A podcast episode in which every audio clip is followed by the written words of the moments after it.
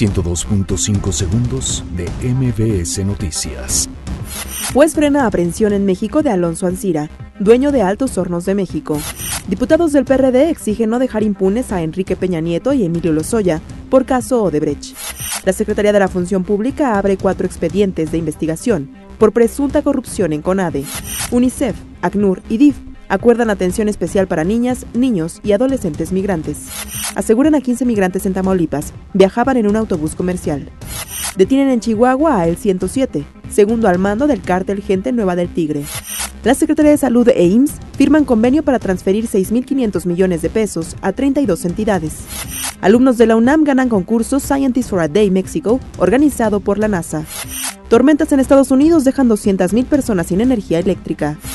Uruguay y Japón empatan a dos goles en duelo de grupos de la Copa América. 102.5 segundos de MBS Noticias.